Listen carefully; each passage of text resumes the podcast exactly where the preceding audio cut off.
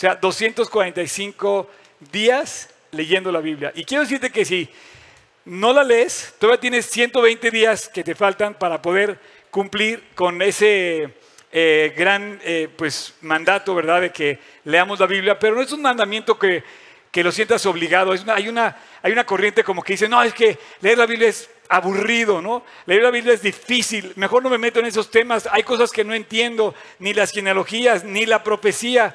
Me puedes decir, bueno, es que vengo con Oscar y ya estamos entendiendo algo de la profecía. Eh, y bueno, y también con Beto, que un aplauso para Beto la semana pasada, Beto, bien, gracias. Quiero decirte que siempre es difícil, siempre es difícil que alguien te supla porque pues la gente viene eh, así como esperando ver a alguien, pero de repente sí, quiero decirte que son mis primeras vacaciones como tal y no las tomé de vacaciones, tuve la oportunidad de hablar con un egipcio, con varios libaneses, estuvo muy padre la experiencia de haber estado en Líbano. Líbano es parte de la Tierra Santa también, es parte de Tierra Santa y tuve chance de estar en Tiro, en Sidón y en Balbe, que es un, lugar de, ruinas eh, eh, donde está el templo de Baal eh, muy interesante que, que, pude estar ahí. Y bueno, eh, comí frutas de las... Yo creo que nunca había comido tan rico frutas, nunca había visto las frutas que hay en ese lugar. Eh, de verdad, yo creo que es tierra que fluye leche y miel porque dátiles, higos, granadas, melones, pero una cosa, de verdad, duraznos, ciruelas, una cosa increíble.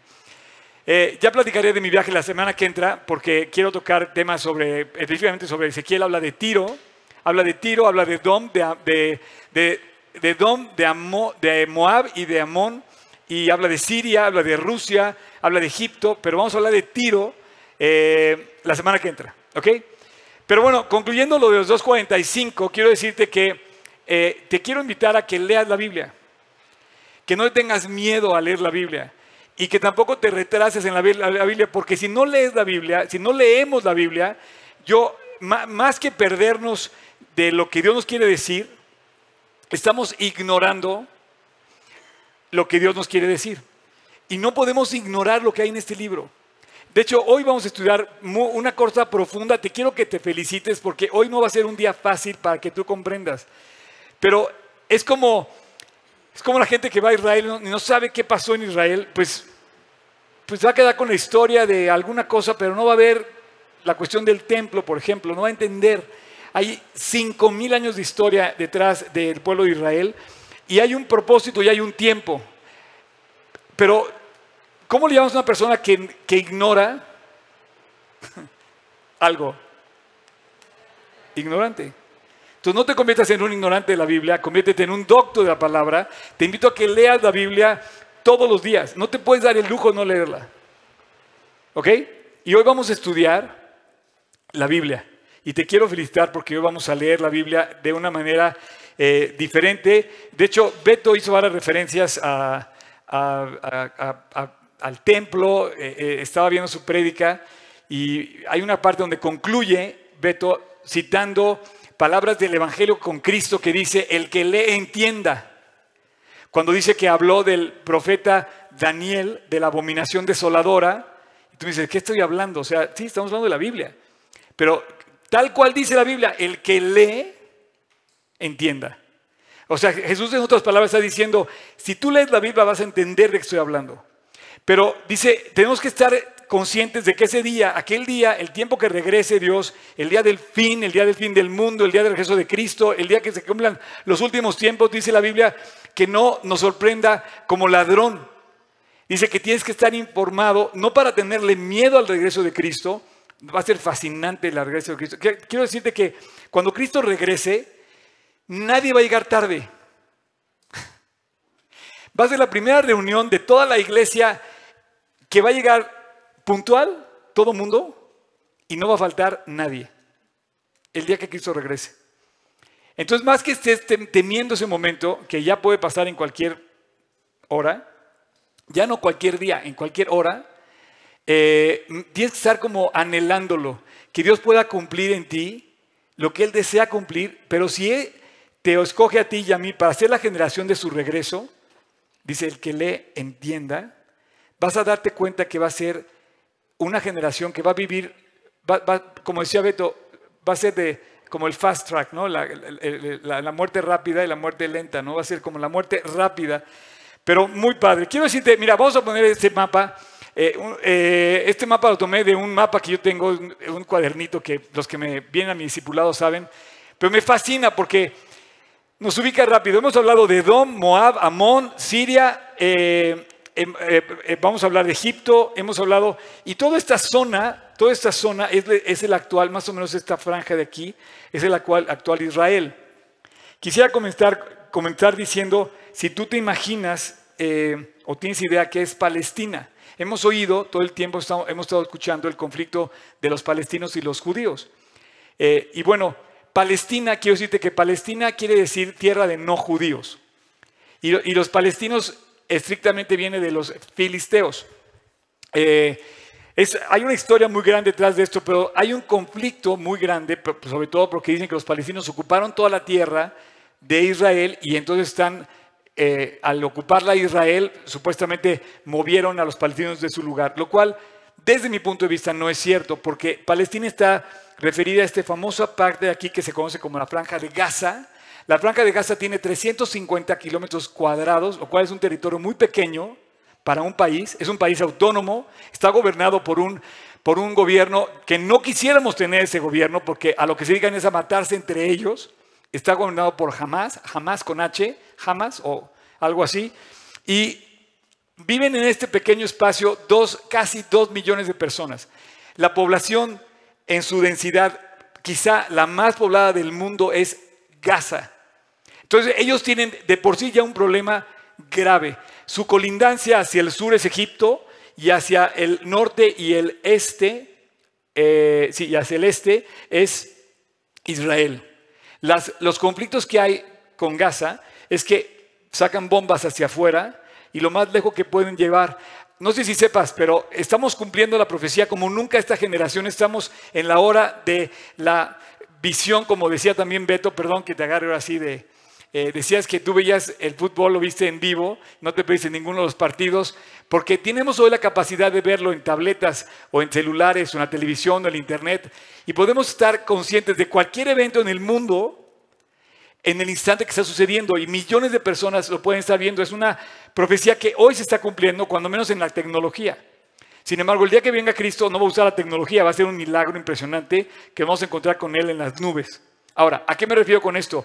Esta semana, Estados Unidos, creo que ayer o antier, no estoy seguro, pero apenas esta semana, Estados Unidos acaba de decir, el presidente Trump, que quita todo el apoyo que el gobierno de Estados Unidos le da a Palestina. No sé si vieron eso.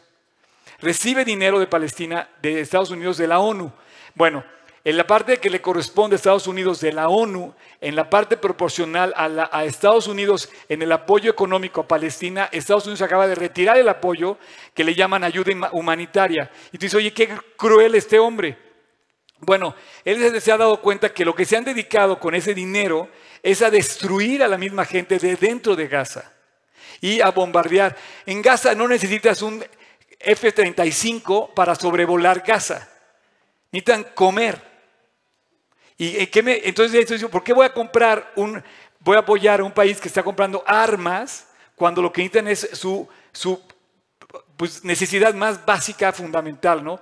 Bueno, Palestina es un nombre que recibe justamente esta zona, lo cual no incluye la tierra de Canaán. La tierra de Canaán es esta tierra, la tierra de Canaán inclusive llega hasta Líbano de hoy.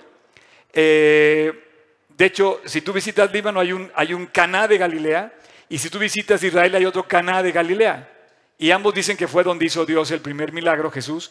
Pero bueno, no puedes cruzar porque está la, la frontera entre Líbano y Israel y no hay relaciones diplomáticas. Es imposible, de ninguna forma puedes cruzar esa frontera. Estuve a 20 kilómetros de Israel, pues no puedes cruzar de ninguna forma. Pero eh, hoy digamos que el, mapa, el mapa de hoy eh, Tú dices, oye, Palestina contra Israel, lo están desplazados por los judíos, están quitándole. Bueno, de ahí surgen las zonas de la Cisjordania, del West Bank y la parte eh, geográfica de hoy. Eh, Jordania, colinda, es la frontera más grande con Israel. Y la Cisjordania quiere decir que no son territorios ni de Jordania ni de Israel. Son territorios ocupados que se mezclan como islas. ¿Quieres poner la siguiente imagen, por favor? como una isla en el... Este, te voy a poner, la, digamos, el West Bank de Jerusalén. Jerusalén en esta parte, tú ves, las, perdón, eh, la, la, imagen, yo pensé que se iba a ver mejor, la verdad tenía una muy buena imagen en la computadora. La parte gris oscuro es la parte judía, la parte gris clara es la parte que no tiene pertenencia ni, ni, ni de Jordania ni de Israel, pero están mezclados de tal manera que los jordanos no pueden hacer, perdóname, los palestinos no pueden hacer eh, eh, tanto desorden porque a la vez conviven con el orden que está puesto en la nación de Israel. Israel tiene 70 años que se fundó, el 14 de eh, mayo de este año se fundó, se cumplen los 70 años. Y bueno, actualmente la ciudad antigua me encanta porque esta muralla la he corrido varias veces por fuera. esas son las puertas que hay. Esa es la parte del templo, esta está la mezquita que, hemos estado hablando del templo, y las puertas que hay para entrar en cuatro, cuatro zonas.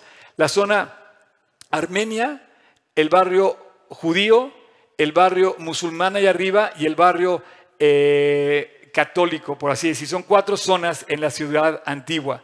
Así está dividido Jerusalén. Pero quiero decirte por qué te digo esto, es porque Jerusalén y todo el todo el país de Israel, te lo voy a poner fácil, antes no tenían nada y ahora tienen todo. Eh, estamos viendo una profecía que está cumpliendo y si lo analizas, eh, Beto comentó 1870 años y es cierto, durante 1870 años Israel desapareció literal del mapa. No había nada, era un desierto, no había frutas, no había melones, no había todo eso que te acabo de decir, riquísimo, no existía. Estaba abandonado Jerusalén.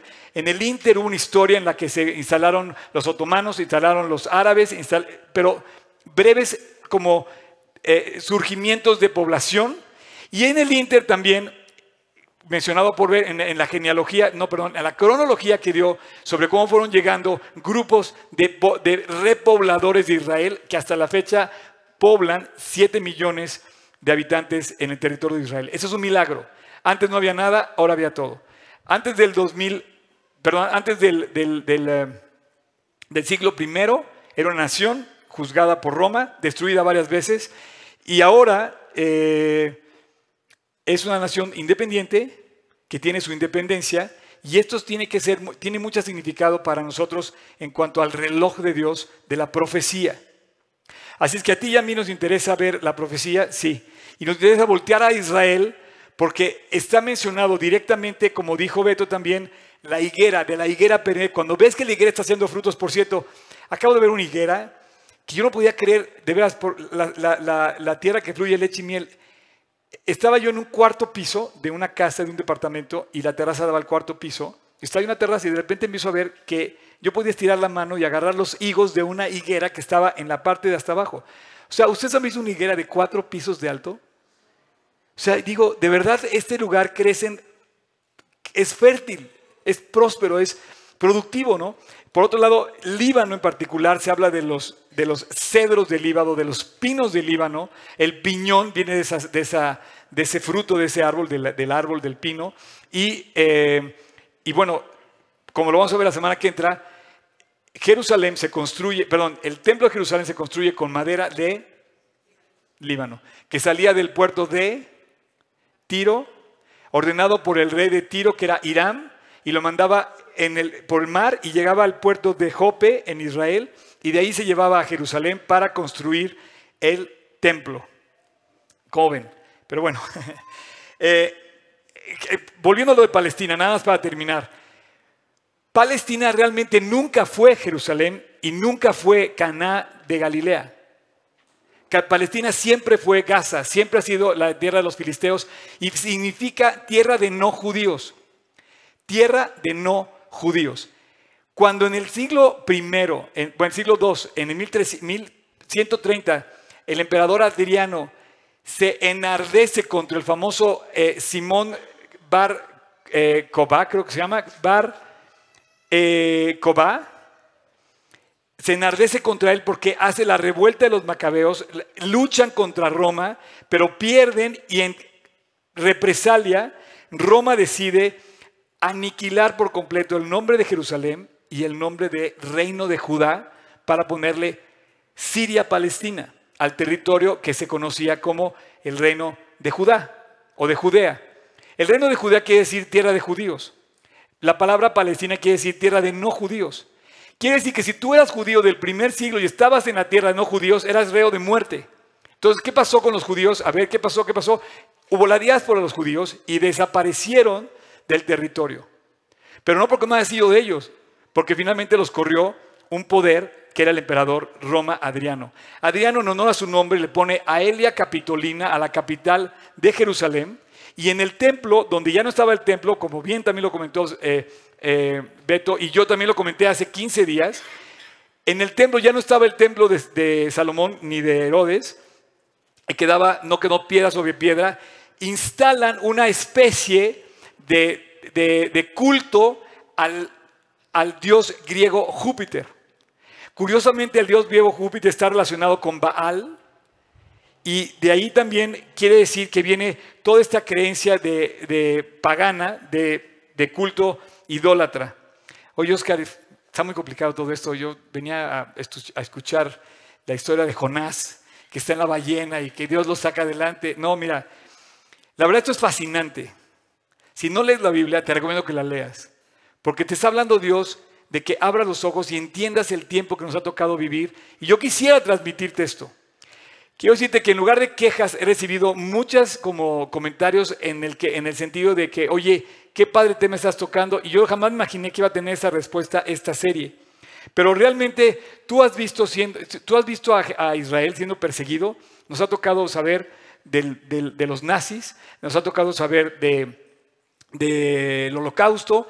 Y ese, ese sufrimiento tan grande de Israel definitivamente está profetizado en la, palabra de Dios. Antes no tenía nada, ahora tiene todo. Estoy haciéndolo muy sencillo. Tiene todo económicamente, tiene su territorio, como lo dice, y vamos a ver, mira, vamos a estudiar capítulo 37 de Ezequiel. Y voy a leer yo a partir del versículo 21 22 eh, estos versículos. Dice, y así dirás, Así ha dicho Jehová el Señor. He aquí, yo tomo a los hijos de Israel, fíjate con cuidado, de entre las naciones. Antes no tenían nada, y dice, pero la profecía dice, yo voy a tomar a los hijos de Israel, y de entre todas las naciones están esparcidos. Fíjate lo que dice. Lo tomo entre las naciones a las cuales fueron, y los recogeré de todas eh, de todas partes y los traeré a su tierra. Estás viendo tú y yo un milagro. Y los haré una nación en la tierra de los montes de Israel. Y dice que la promesa es que los va a hacer una nación. Efectivamente ya está reconocido eh, por los países eh, hay, una pugna por si, Jerusalén ya, es oficialmente la capital de, Israel o no. Pero esto es algo muy significativo, ya Estados Unidos ya lo dijo, México no se ha pronunciado a favor de la embajada de México en Jerusalén. México tiene su embajada en Tel Aviv, lo cual a mí me gustaría que ya se pronunciara, o sea, si me está escuchando alguien del gobierno de Relaciones Exteriores, a mí me gustaría que hicieran algún pacto con Israel, México. creo que nos convendría, yo creo. Pero las naciones poderosas, hay dos bandos muy poderosos. Si piensas en dos poderes en el mundo, piensas en Estados Unidos y en Rusia. También va a empezar a surgir un poder muy grande que es China. Pero yo no creo que China ahorita apunte tanto como la balanza soporta la situación entre Estados Unidos y Rusia. Rusia tiene que decir, yo no reconozco la embajada. Entonces digamos que Rusia tiene la parte como del malo de la historia. Y Estados Unidos como la parte del bueno de la historia. No sé quién es el bueno, no sé quién es el malo, pero aparentemente el apoyo de Estados Unidos hacia Israel, dándole su reconocimiento como embajada, ha provocado que esto los demás digan, no, pues ya, ya lo dijo el más poderoso. Y hay algunos países como Guatemala, como Suecia, como no recuerdo bien la lista, que se han estado mudando ya de Tel Aviv a Jerusalén. Esto quiere decir que reconocen oficialmente un asunto político que a ti y a mí realmente nos va igual. Pero en la profecía significa muchísimo. Porque una cosa que va a hacer Dios es restaurar la autonomía y la independencia de Israel. Sin embargo, no ha sucedido todavía. Vamos a ver qué va a pasar con Rusia, definitivamente, y todos sus aliados que decíamos que están Gog y Magog cuando vimos de esto. Ahora, si tú lo lees ahí mismo en el capítulo 37, dale una vuelta antes, nos vamos a ir al capítulo más, más hacia el inicio, dice, eh, versículo 12 dice, por tanto, profetiza y diles, así ha dicho Jehová el Señor, he aquí yo, ve lo que dice, abro vuestros sepulcros, pueblo mío, y os haré subir de vuestras sepulturas y os traeré a la tierra de Israel. Y sabréis que yo soy Jehová cuando abro los sepulcros y os eh, saque de vuestras sepulturas, pueblo mío. Y ve lo que dice después. Y pondré mi espíritu en vosotros y viviréis. Y os haré reposar sobre vuestra tierra y sabréis que yo, Jehová, hablé e hice lo que dije que iba a hacer. Entonces, dice, lo voy a sacar de los sepulcros. ¿Quién saca los sepulcros? Dios. Dios resucitó a Lázaro de un sepulcro. Bueno, Dios va a resucitar a una nación de un sepulcro de un sepulcro no había nada y ahora hay vida. Ahora, en ese proceso de, restauración, restaura el territorio y está restaurando al pueblo, al pueblo, a la gente, a la gente de Israel. ¿Cómo lo vemos ahí? En este pasaje se habla del famoso valle de los huesos secos. Oscar, what are you talking about? O sea, ¿de qué estás hablando? Eh, si estás familiarizado con la Biblia y si has leído la Biblia, te has de haber topado ya con ese pasaje. Y la verdad es un pasaje que vibra en tu corazón muy, muy especial porque solo Dios puede restaurar y levantar de los muertos a alguien. Y bueno, Israel se compara con un campo de huesos secos, muerto hacia la vida, pero que vuelve a vivir. Versículo 4, capítulo 37. Profetiza sobre este estos huesos y diles, bueno, nada más para tener la referencia. En el versículo 1 dice, la mano de Dios me llevó en el espíritu y me puso en medio de un valle lleno de huesos. Esa es la visión. Versículo 4, donde estábamos. Y me dijo entonces, profetiza sobre estos huesos y diles, huesos secos, oigan. Y dice, no, este cuate está loco. ¿Cómo va a hablarle a unos huesos secos? Oigan, yo acabo de estar en una tumba abierta, pues, justamente ahí en, en Tiro, y había unas tumbas abiertas llenas de huesos. No tomé la foto, la verdad, por poco lento, debía haber reaccionado antes de tomar la foto de los huesos, se me hizo como... Pero a la vez se ve, ¿tú has visto un lugar lleno de huesos secos? O sea, no, no, no huesos después de que te comes el pollo y dejas el hueso. No, sí, huesos secos, o sea, cero presencia de vida, mucho menos que lata un corazón, mucho menos que se muevan, o sea, cero. Y veía la tumba y si tú me veías a mí hablándole a los huesos, profetiza huesos secos, este, vais a vivir. Y todos dirían, oye, este cuate perdió la cabeza. Pero la Biblia le dice al, al profeta, dice, ve y dile a los huesos que van a ser objeto de un milagro. Te lo voy a traducir en dos idiomas. En el idioma universal, Profetiza a ese Israel y dile que va a revivir. Y en el idioma tuyo personal dice, profetízale a Oscar, a María, a Pepe, a, quien sea, que tú puedes revivir. Y diles, he aquí yo hago entrar, perdóname, versículo 4 dice, huesos secos, oíd palabra de Jehová. Así ha dicho Jehová el Señor a estos huesos he aquí yo hago entrar espíritu en vosotros y viviréis. Y pondré tendones sobre vosotros y haré subir sobre vosotros carne y os cubriré de piel.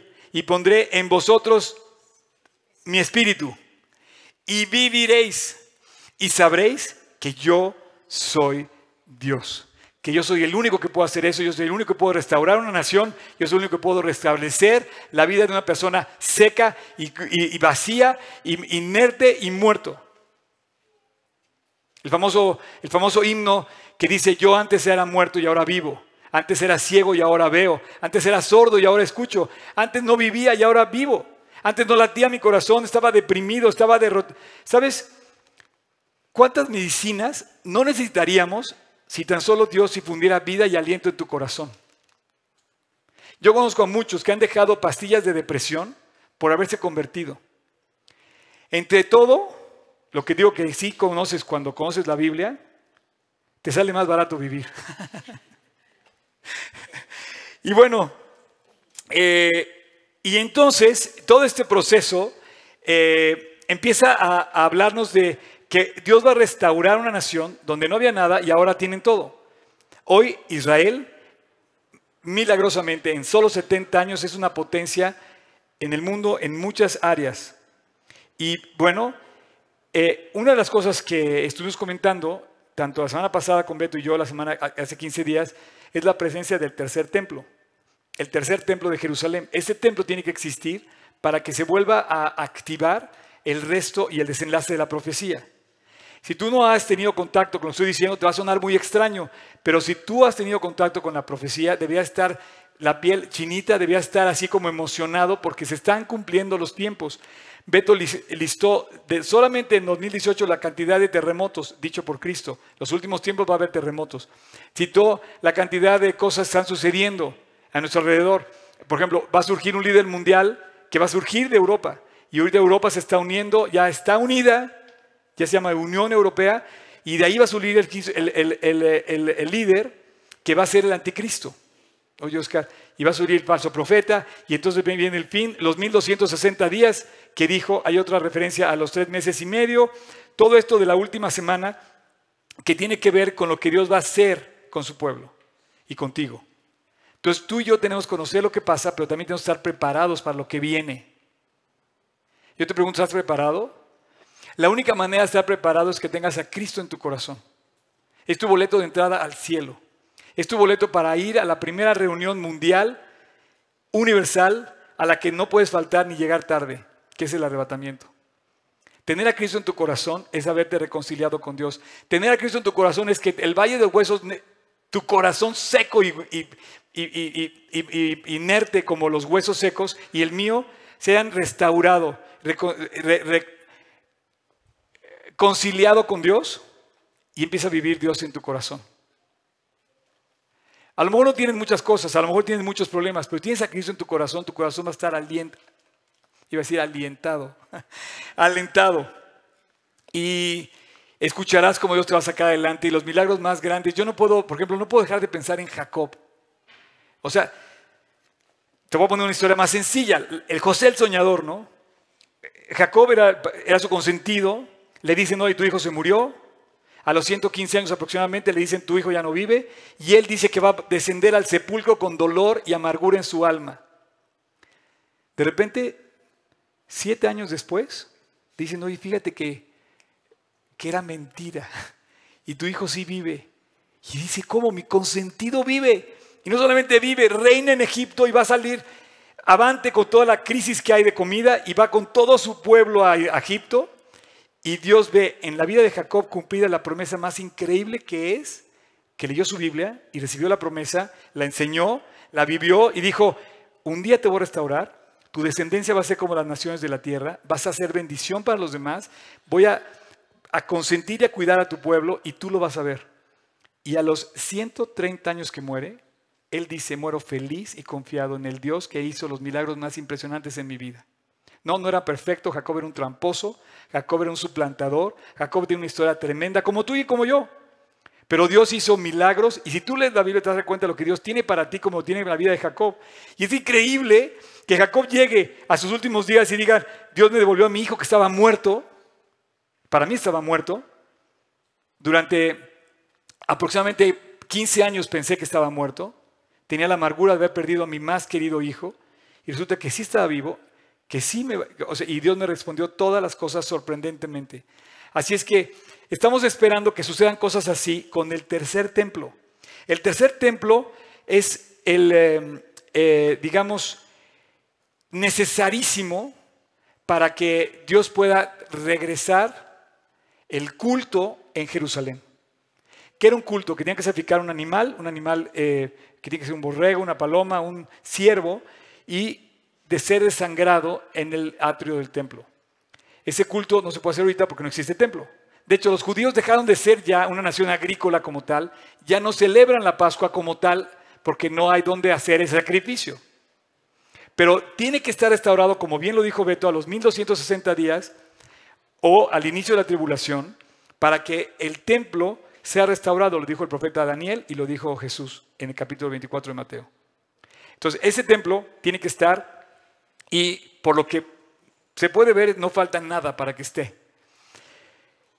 En el 130 antes de Cristo hubo alguien que cumple como anticristo todas las peculiaridades que tenía que tener el anticristo. Tenía que hacer la abominación desoladora, tenía que hacer el sacrificio de un cerdo en lugar de un cordero y tenía que entrar y poner su imagen en el lugar santísimo. Había templo, estaban perseguidos, llega el perseguidor Antíoco Epifanes IV. Si no sabes, Antíoco Epifanes es un rey que finalmente perseguía también a Israel, tenía un odio especial hacia Israel, y él, sabiendo lo que pasa, entra a Jerusalén, pasa al atrio, sacrifica un cerdo y después pasa al lugar santo y al lugar santísimo y pone su imagen y se postra a él como Dios. De hecho, quiero que vean esta imagen. Esta imagen es la moneda de los tiempos de Antíoco Epifanes, donde él se exhibe tal cual, y además en esa moneda dice algo así como una inscripción que dice, es la persona de Dios.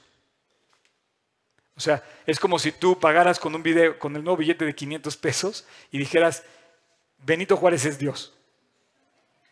Claro, te ríes, pero en aquel entonces este hombre le tenía pavor todo el mundo. Él conquistó Jerusalén, destruyó Jerusalén y violó todas las leyes del templo de la manera más atroz y pagana posible. Al grado de que los macabeos hacen su revuelta. Si tú has leído la Biblia, no te has encontrado con los macabeos porque los libros no están en la Biblia, son libros apócrifos. Ah, ¿verdad? Ya los caché. A ver. Esos no están en la Biblia, pero los macabeos históricamente fue cierto. Ellos lucharon contra Antíoco Epifanes, lucharon contra ellos, pero perdieron. No lograron restaurar la independencia de Israel. Pero bueno, Antíoco Epifanes entra al templo, eh, coloca su imagen y solamente dice, y además yo soy como casi, casi como Dios. Hay muchos gobernantes que no están lejos de decir lo mismo.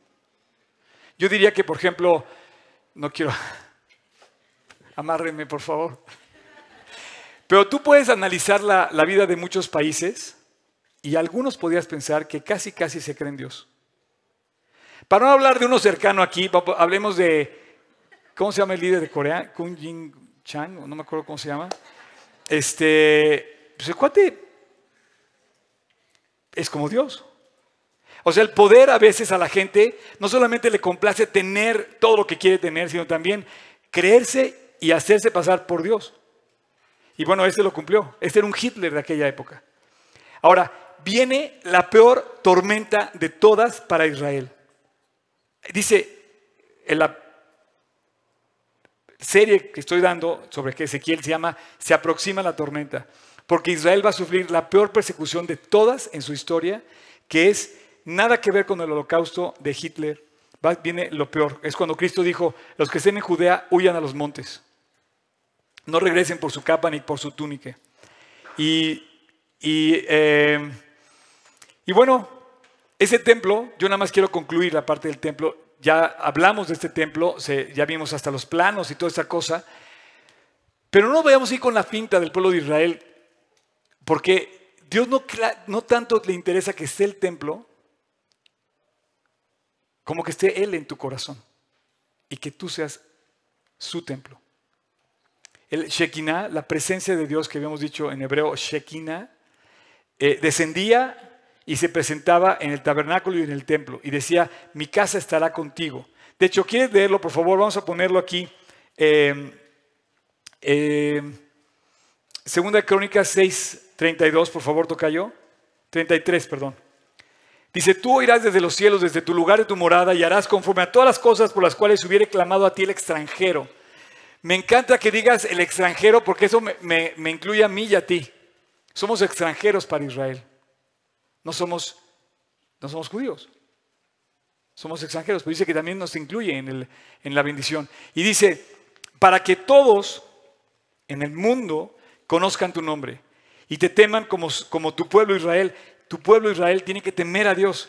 Aparentemente lo teme, pero todavía Dios no ha restaurado, o Israel todavía no ha sido restaurado moralmente a ese culto de corazón a Dios. Ha estado restaurado en su nación, ha estado restaurado económicamente, materialmente, pero todavía le falta lo más importante, restaurar su corazón. A lo mejor tú estás igual, a lo mejor tú también no has sido restaurado en tu corazón. Y Dios está esperando que tú también seas restaurado en tu corazón. A lo mejor tienes un culto externo, pero Dios no está en tu corazón. Y termina diciendo, y sepan que tu nombre es invocado sobre esta casa que yo he edificado. Pero Dios lo que quiere es que no te fijes tanto en el edificio como en el que debe de morar dentro de ti. Eh, quiero pedir a los de worship que suban. Y quiero concluir nada más invitándote a pensar en cómo Dios no tanto le interesa el edificio ni lo material, como más bien el que tú puedas conocer a Dios. Desde el capítulo 3 de Génesis, Génesis es el primer libro de la Biblia. Y el primer capítulo donde el hombre ya, eh, digamos, se corrompe y peca contra Dios, es el capítulo 3. Inmediatamente Dios busca al hombre en su intención de relacionarse con el hombre. Y el hombre que hace, el hombre lo rechaza. Mira lo que dice el capítulo 3, versículo 8. Dice, 3.8. Génesis. Ya. Dios fue a buscar al hombre y le llama. Y se pasaba en el huerto al aire del día y el hombre y su mujer se escondieron de la presencia del Shekinah, de la comunión con Dios. Se, se, escondieron de esa relación con Dios. Dios fue a buscar al hombre y el hombre que hace se le da la vuelta y como que no, Dios para otra época. La Biblia, no, no, no, no, no, qué, qué aburrido. ¿Sabes qué? La Biblia, yo, yo que estaba en Líbano, en, eh, me invitó el pastor de París, a su, él, tiene parte de su familia está en Líbano, tiene una familia increíble, familia enorme, eh, muy unida, no hay la costumbre de los divorcios, cuando menos la costumbre no se da, no se divorcia, no conocía a nadie que se hubiera divorciado. Y por lo mismo con una familia grande, muy grande, muy grande, muy, muy grande, porque todos son primos y todos conviven y todos es una cosa muy especial. Y yo de repente decía, Dios, todo lo tengo por ti. ¿Qué hago yo en medio del corazón de una familia que en mi vida he visto, que me abrieron su casa, que durante 10 días pude convivir con todos y diferentes personalidades de la familia, y todo es por ti? La aventura más increíble no fue haber abordado este, ¿qué quieres ir a Disneylandia? O, no, no, no. La aventura más importante es subirte al, avión de Jesucristo.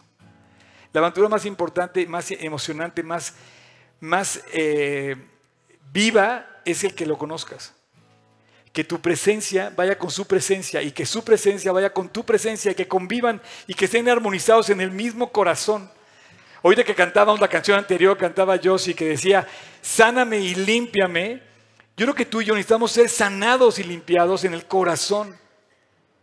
Entonces puedes cantar Osana, ¿no? Capítulo 11 de Génesis Tocayo dice, y descendió Jehová a ver la torre de Babel. Y descendió Jehová a ver la torre de Babel, la ciudad y la torre que edificaban los hijos de los hombres. Y dijo Jehová, he aquí el pueblo es uno y todos estos tienen un solo lenguaje y han comenzado la obra y nada les hará desistir. Ahora de lo que han pensado hacer. Ahora pues descendamos y confundamos ahí su lengua. O sea, Dios vio y dice, híjole, están muy equivocados. De hecho, Babel es la cuna de todas las religiones. A los ojos de la Biblia se llama la madre de todas las rameras, porque han corrompido, ha sido adulterado el, el mundo, el ser humano, con todas las religiones que hay. El primer templo que se construye es una torre, una torre interminable que dice que pretendía llegar al cielo. Y de ahí surgen todas las religiones que pretenden llegar al cielo y no llegan. Vamos a ponernos de pie y quiero concluir con una, con una oración. Padre, muchas gracias por esta mañana, por esta tarde. Y gracias por darnos la oportunidad de profundizar en tu palabra. ¿Qué viene adelante? ¿Qué hay? No lo sé. O un poquito sí lo sé. Al estudiar tu palabra nos va revelando poco a poco los eventos que, van por suceder. Dios, prepáranos a todos para estar listos para ese día. Para cuando tú llegues, te estemos esperando y no nos sorprenda aquel día como ladrón. Déjanos insistir en leer la Biblia todos los días y profundizar en nuestra lectura de la Biblia, en nuestro amor por ti, en las cosas tuyas. Si buscamos primero tu rostro, Dios, todo lo demás va a ser añadido. Encárgate tú de nuestras cuestiones y dificultades, y circunstancias. Y deja que nosotros nos encarguemos de las tuyas, de buscar tu reino, de buscar tu rostro. Y así como estamos, mantente así como estás. Y quiero pedirte que si tú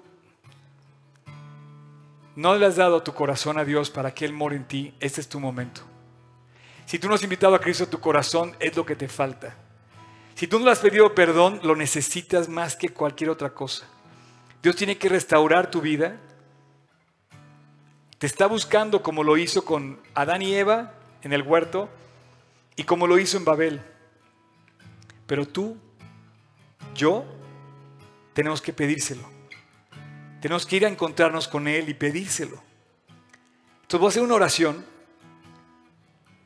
y quiero pedirte que si tú quieres hoy, en este momento, se lo pidas. En voz baja, en silencio, te invito a que tú le digas a Dios, Señor Jesús, perdóname. Te necesito. Quiero que tu presencia esté en mi corazón. Y quiero pedirte que me perdones de mi pecado y de mis faltas. Límpiame, cámbiame, restaurame Dios. Hoy te abro la puerta de mi corazón. Mi templo, mi corazón es tuyo. Perdóname Jesús. Y a partir de hoy quiero que seas tú mi Señor, el que me guíe. Y acepto que tú moriste en la cruz y me diste tu perdón. En el nombre de Cristo Jesús te lo pido. Amén a tus pies, el corazón, a tus pies, entrego lo que soy. Es el lugar de mi seguridad, donde nadie me puede señalar. Me perdonaste me acercaste a tu presencia, me levantaste, yo me postro a adorarte.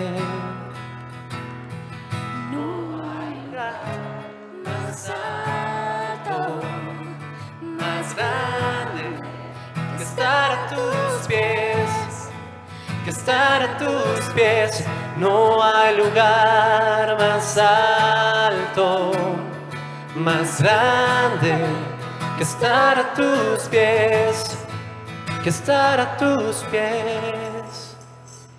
A tus pies arde mi corazón, a tus pies entrego lo que soy. Es el lugar de mi seguridad, donde nadie me puedes señalar. Me perdonaste, me acercaste a tu presencia, me levantaste, Hoy me postro a adorarte. No hay lugar más alto, estar a tus pies. Estar a tus pies. No hay lugar más alto, más grande estar a tus pies. Estar a tus pies. No hay lugar más alto más grande estar a tus pies, estar a tus pies. No hay lugar más alto, más grande que estar a tus pies, estar a tus pies. Y aquí permaneceré postrado a tus pies. Y aquí permaneceré a los pies de Cristo. Y Aquí permaneceré postrado a tus pies. Y aquí permaneceré a los pies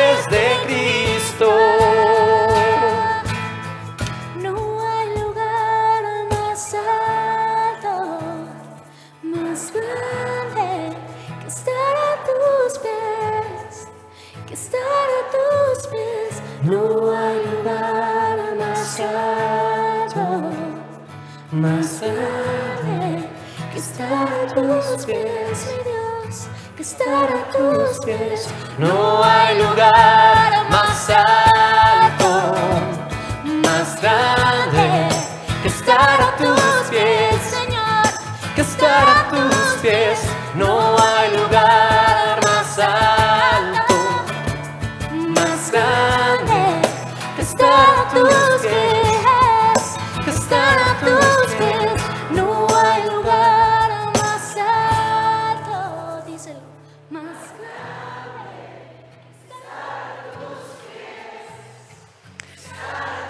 No, no hay lugar más alto, no existe otro lugar, no hay ningún templo, no hay ningún sitio al que puedas ir más alto, más grande, más importante que haber en tu corazón, en tu vida, en tu deseo, que estar con